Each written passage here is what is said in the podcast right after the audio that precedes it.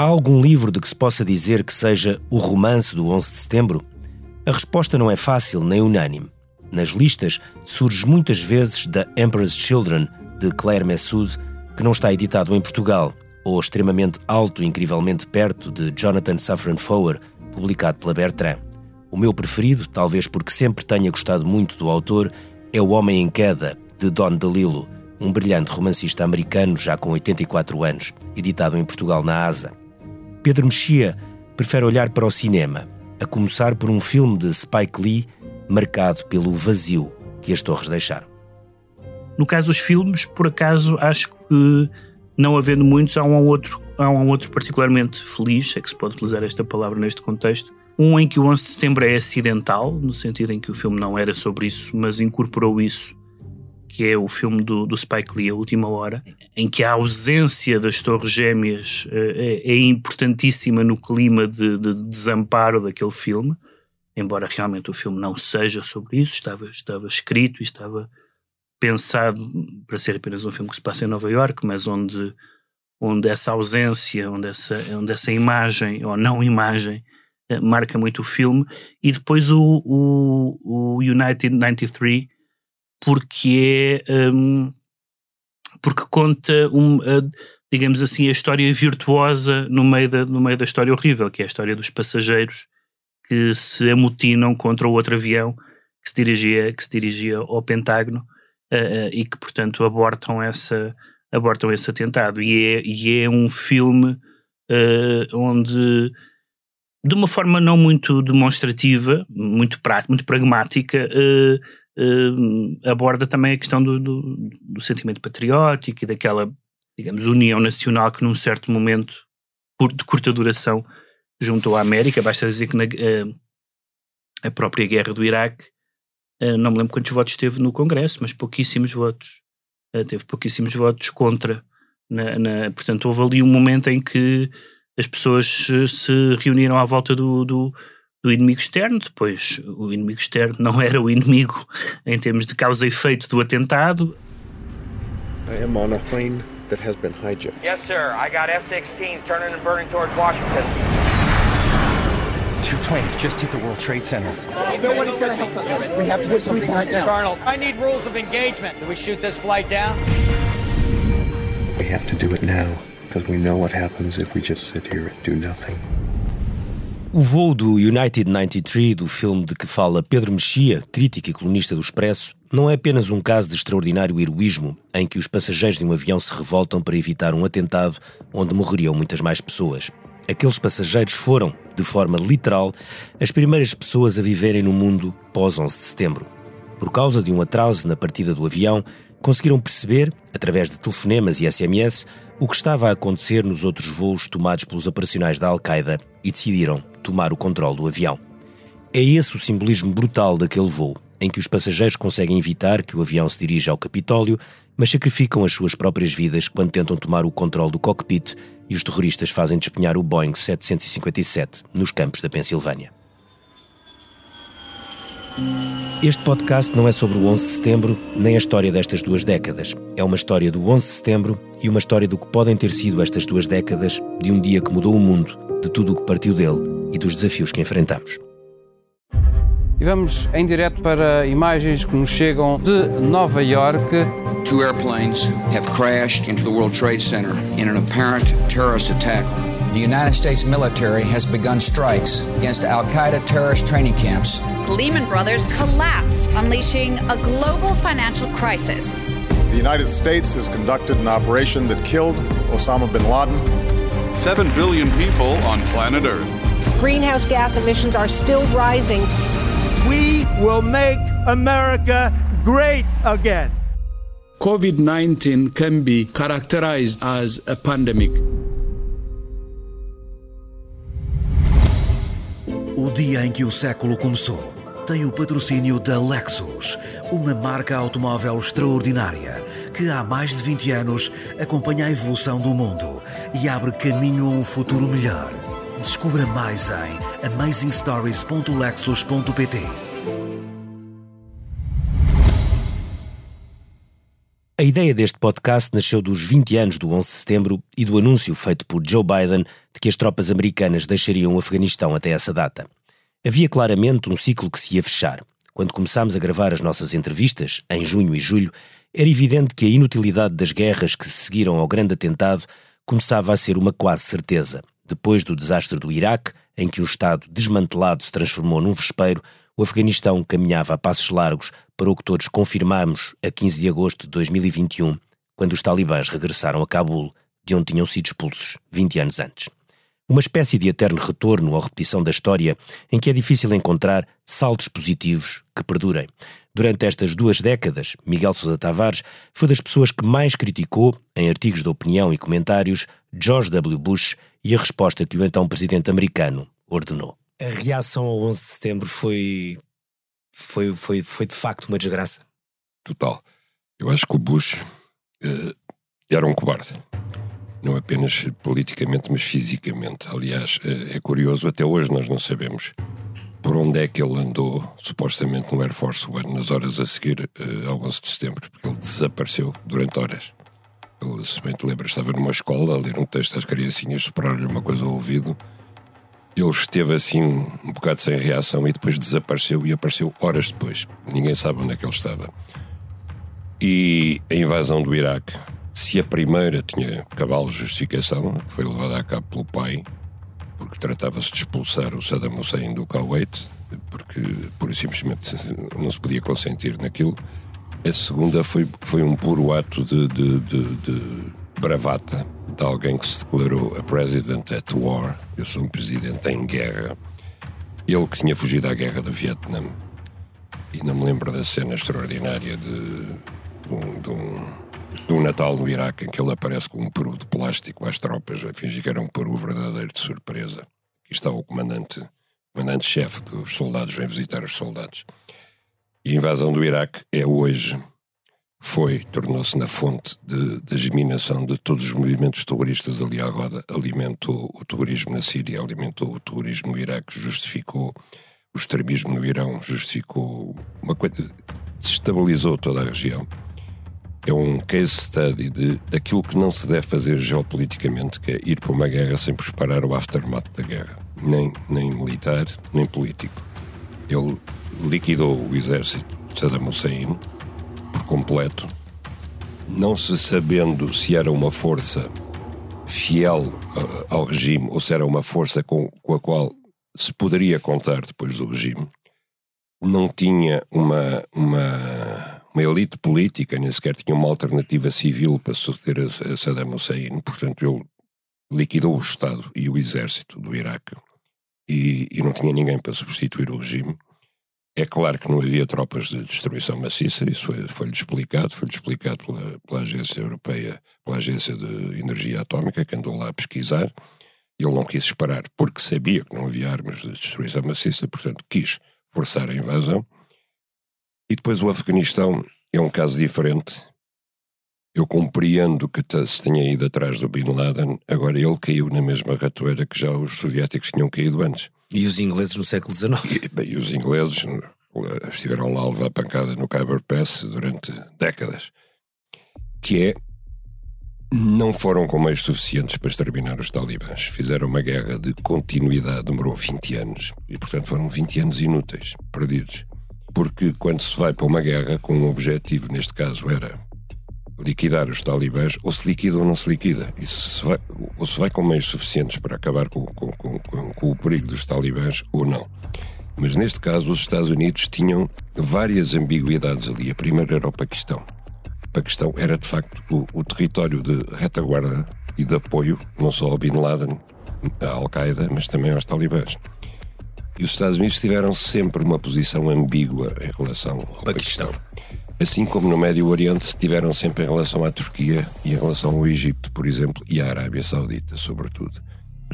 E essa política que nunca foi clara de jogar em dois tabuleiros, ora tinham amigos do lado islâmico, ora tinham o grande inimigo era o Islão, gerou uma, uma indefinição em termos geoestratégicos e geopolíticos, pelo qual os Estados Unidos, o mundo e aquela zona ainda pagam hoje em dia no, na invasão do Iraque, uh, Portugal acabou por ter um papel, uh, porque a invasão oficialmente é decidida numa cimeira nas lajes.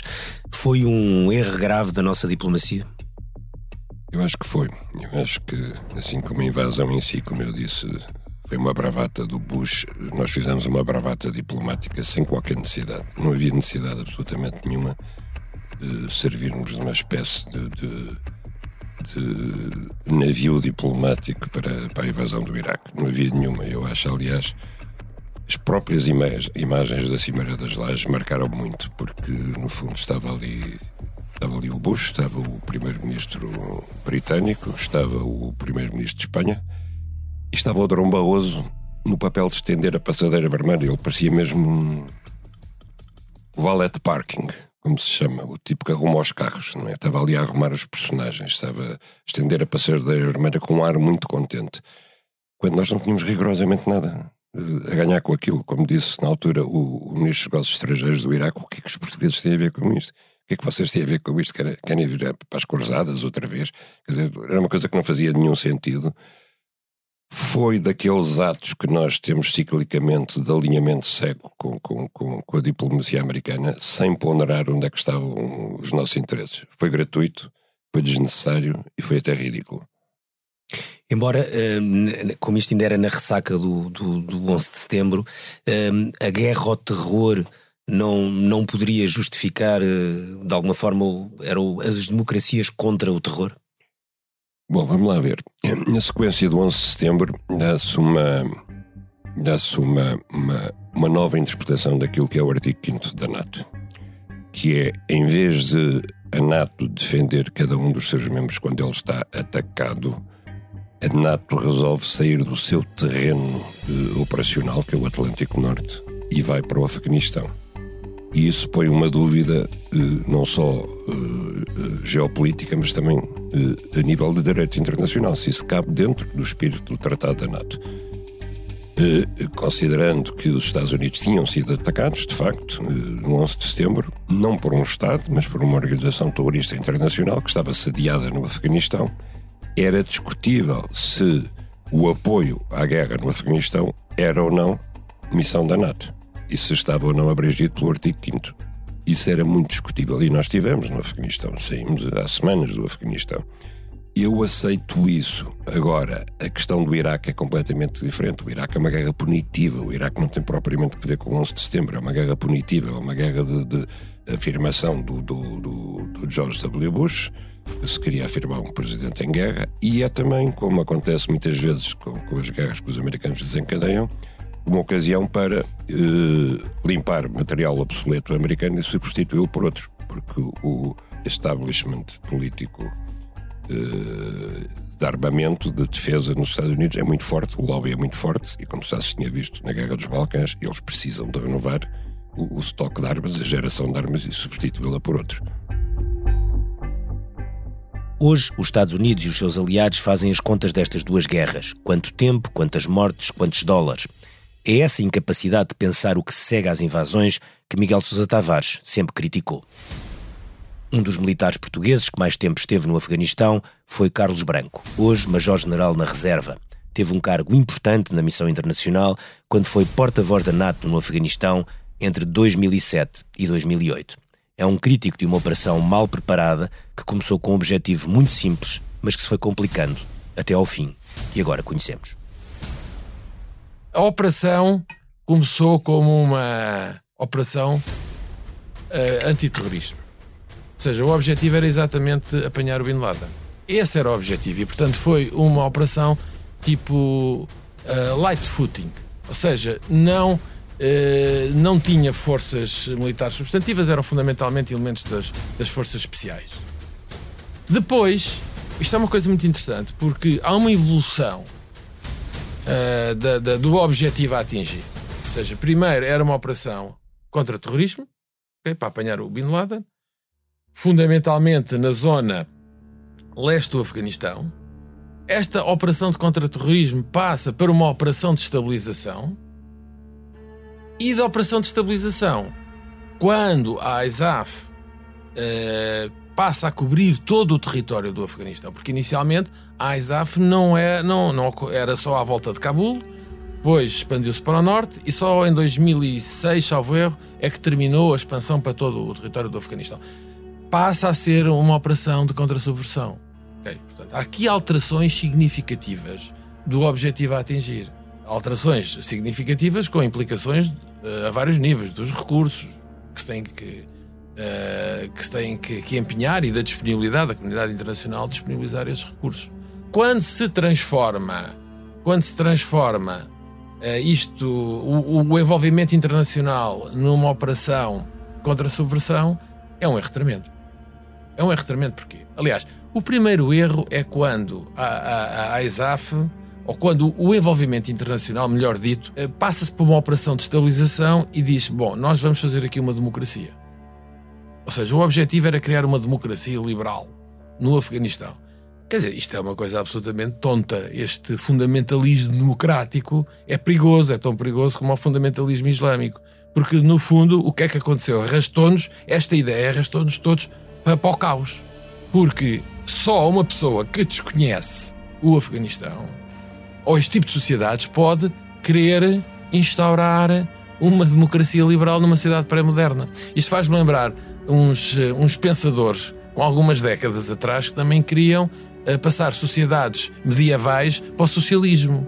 Quer dizer, as sociedades têm que ter desenvolvimentos uh, próprios, step by step, Uh, e estas coisas não quer dizer, as mudanças sociais são bastante complexas e não são não podem ser abordadas de uma forma tão simplista como determinados decisores uh, fizeram. Isso é uma coisa que me choca.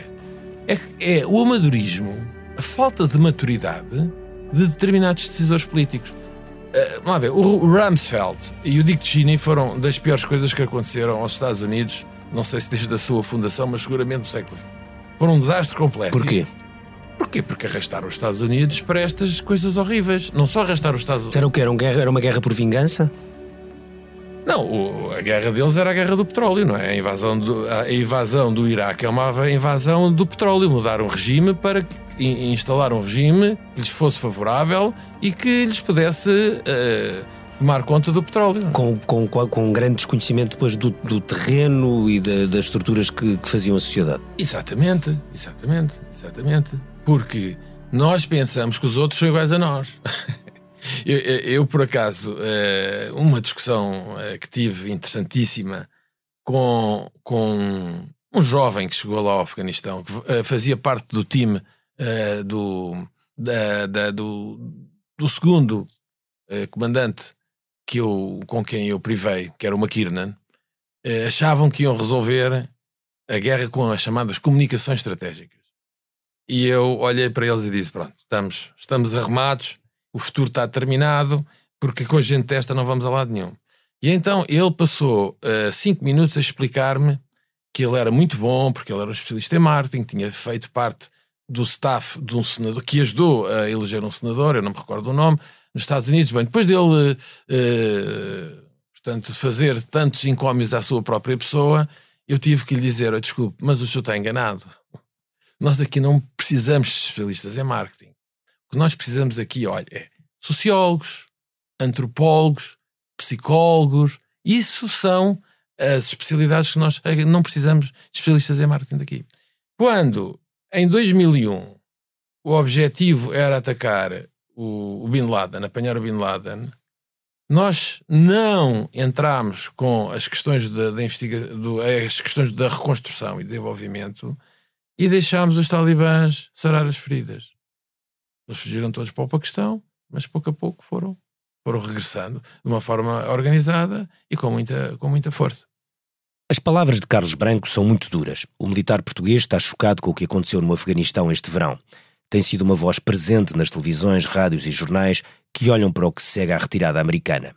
Já Miguel Monjardino é seguramente dos comentadores e académicos portugueses que melhor conhece Washington, as ideias que circulam nos corredores do poder e as suas diferentes fações.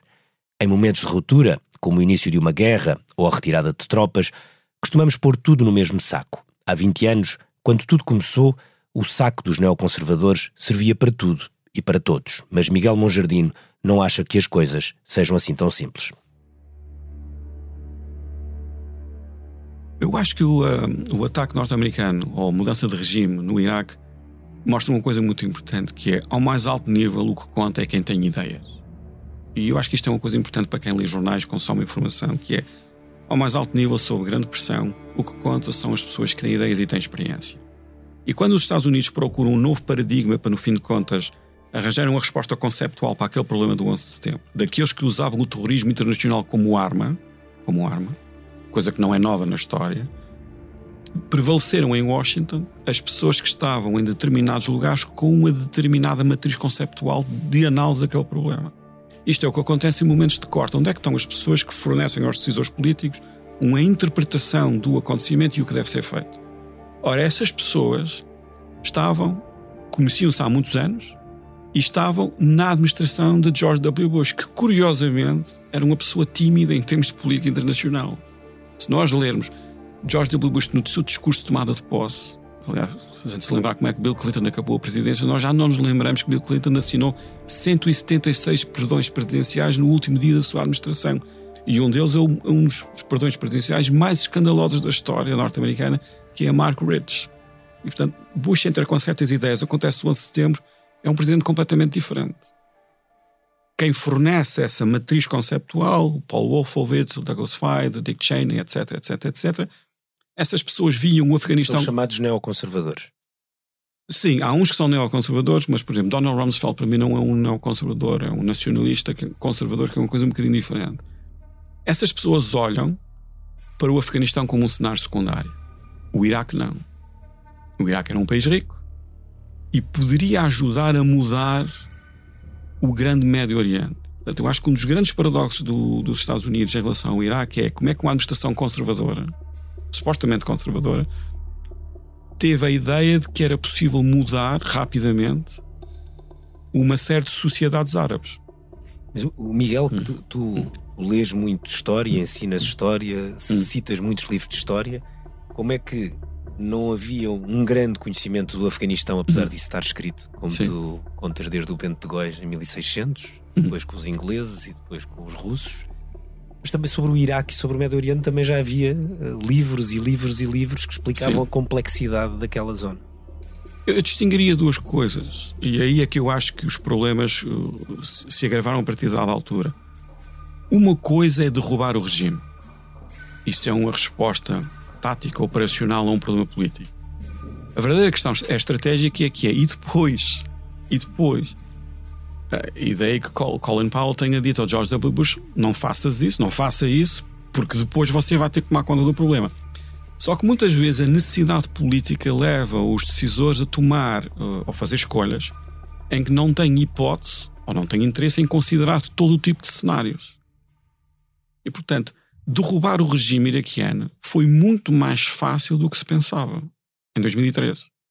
Mas, em termos de eh, tática e em termos de táticos e operacionais, foi um feito militar, porque os Estados Unidos basicamente derrubam o regime iraquiano com uma divisão blindada, com o apoio de brigadas expedicionárias do, dos fuzileiros. Eu lembro de ver aquilo acontecer. E o exército era grande, o exército iraquiano sim, era um exército enorme. Eles com a quarta divisão blindada e com brigadas expedicionárias dos fuzileiros. Enfim, claro, com apoio aéreo total e absoluto, mas as unidades disponíveis eram poucas. Porquê? Porque a Turquia fechou o acesso pelo norte. Foi uma grande surpresa norte-americana. Portanto, quando se fala hoje em Erdogan, no fim de contas, ter mudado muito, não. A Turquia está a mudar a sua tra trajetória estratégica desde o fim da Guerra Fria, está a regressar ao seu papel histórico tradicional. O problema foi, e o que é que se faz com essa vitória? E aí é que eu acho o Rumsfeld, por exemplo, tinha uma ideia muito diferente da maior parte das pessoas da administração, porque o Rumsfeld tinha sido, teria voltado. Isto já não é, já não é problema nosso. O problema, derrubava o Saddam e saía. E saía. Foi sempre a ideia dele. Se calhar não a comunicou claramente, foi ao presidente norte-americano, George W. Bush, nem aos seus principais conselheiros. Onde havia um grupo que dizia: não, não, nós vamos reconstruir, nós vamos reconstruir o Iraque. E vamos transformar o Iraque num farol político no Médio Oriente. Porquê? Porque a maior parte dos operacionais do 11 de setembro eram sauditas, o principal aliado norte-americano no Médio Oriente. E, portanto, a, a, trajetória saudita era incerta e havia a necessidade de se criar um novo aliado ali, fosse mais favorável aos interesses norte-americanos e que, no fim de contas, impedisse que aquilo acontecesse. E é a partir daí, a partir daí, do derrubo do regime e do desaparecimento das suas instituições, que no fim de contas depois aparece aquele enorme problema e, e que conduziu uma, uma, uma degradação muito substancial da, da, da imagem norte-americana e da avaliação do poder dos Estados Unidos.